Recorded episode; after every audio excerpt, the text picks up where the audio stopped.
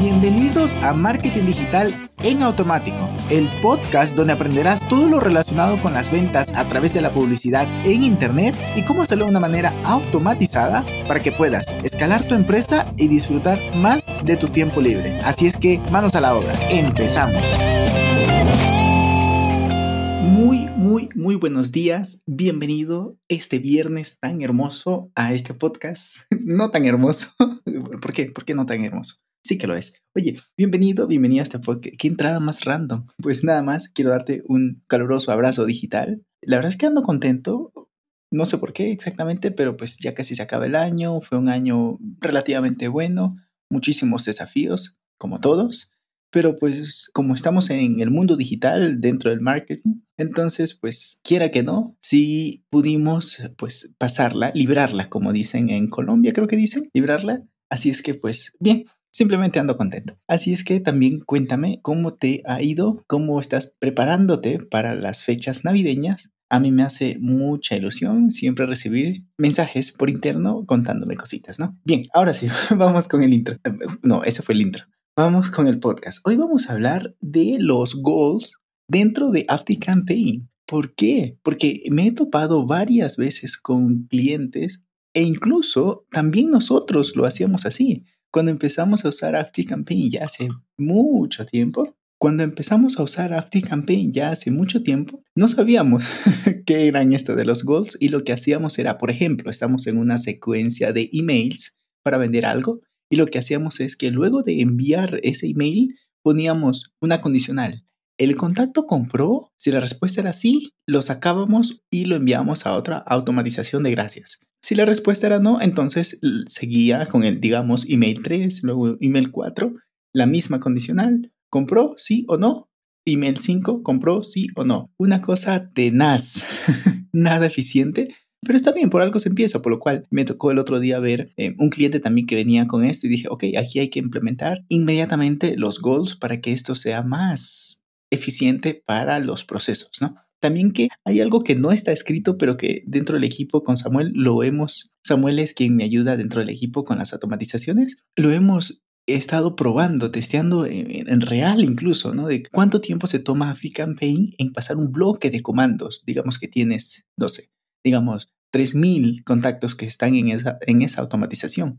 Entonces lo que hace Campaign es que los va de 5 minutos los va ejecutando, luego 5 y luego se toma 25 y luego 5. O sea, es una, una, cosa así un poco random em, y, no tiene tanto que ver con el paquete, sino con la cantidad de personas que están en la automatización. Pero bueno, me, fui del tema. A lo que quiero llegar es que aprendimos a utilizar estos goals y fue genial porque facilita muchísimo. Lo que te permite, en pocas palabras, el goal es poner una cierta condición para que el contacto cuando se encuentre en alguna parte, ya ahorita veremos que esto dependerá de la configuración, pero cuando se encuentra en algún lugar de la automatización, tú puedes hacer que salte directamente, salte hasta el goal, porque cumplió la condición. Aquí es donde viene la cosa. Puede ser un salto vertical de arriba hacia abajo o un salto de donde quiera que se encuentre. ¿Qué significa esto? Si tú pones el goal, digamos, en el quinto email de una cadena de cinco emails, entonces lo que quiere decir es que y solo es una cadena de arriba abajo nada más, no hay caminos, no hay nada más, es una cadena simple y sencilla como digamos una cadena de engagement. Entonces al final pones ese goal y si compró en el email 3, lo que va a hacer es que se puede saltar, se salta más bien al, al goal y se sale de la automatización. Porque si ya te compró en el email 3, ¿qué sentido tiene enviarle el email 4 de venta? Ya no, Obviamente, lo que tienes que enviarle es el email de gracias. Entonces, esa es la condición o más bien el camino vertical. Pero también está el camino en cualquier lugar, no horizontal, cualquier lugar. Lo que quiere decir es que tú tienes tu automatización arriba a la izquierda, por ejemplo, ¿no? En tu workflow, que es todo un árbol así grandísimo. Entonces, digamos, arriba a la izquierda, abajo a la derecha, como sea, y el contacto se encuentra, digamos, vamos a aterrizar esto. Digamos que tú tienes el gol arriba a la izquierda y el contacto se encuentra en otra rama, en otro camino, arriba a la derecha. Si le pones esta condición en cualquier lugar, lo que quiere decir es que no importa si está abajo, arriba, izquierda o derecha, él va a saltar al gol. En cambio, en la opción anterior solo funciona si está arriba. Muy interesante esto y va a depender de lo que tú quieras lograr con tu proceso, por lo cual no te puedo aterrizar exactamente un caso. Bien, ahora, ¿cuáles son los usos? Por un lado, puede ser para empezar una automatización, tal como te digo, si alguien está en una cadena de engagement, lo hace saltar y luego lo puedes meter en otra automatización donde dices gracias por comprar y lo sacaste de 7 emails, lo sacaste en el email 3 porque fue donde compró. Otra es para enviar un mensaje targeteado, que va muy a colación con, lo que te acabo de decir, porque si es alguien que ya compró, lo, lo targeteas, lo identificas como alguien, como un comprador de ese producto en específico, que ya sea que Zapier, Stripe, ClickFunnels, lo que sea, Kajabi, te da el dato de qué producto compró y le envías su respectivo em, correo de gracias. E incluso puede ser un link magnet. Entonces puede ser que Zapier, perdón, Elementor con sus formularios, te meta por allí la etiqueta y con eso ya lo sacas. En fin, es que la única, eh, bueno, el, único limitante es la imaginación.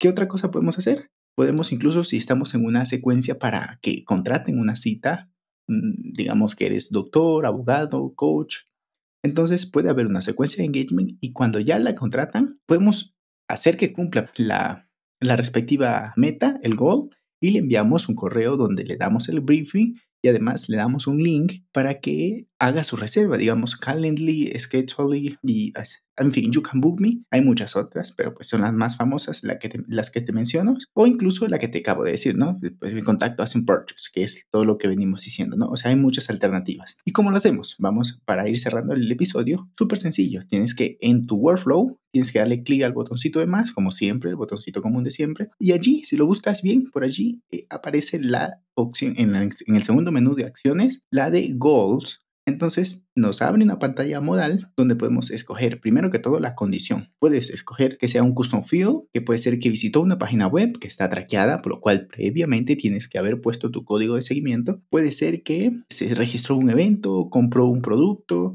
puede ser que tiene una respectiva etiqueta, como te decía, ¿no? Digamos que Elementor le puso la etiqueta. Así tenemos un montón de wires con un cliente. Desde el blog, desde los artículos, Elementor le pone la etiqueta y eso hace saltar la condicional y pues se cumple y le enviamos su respectivo lead magnet, ¿no? Luego, ¿qué más tenemos?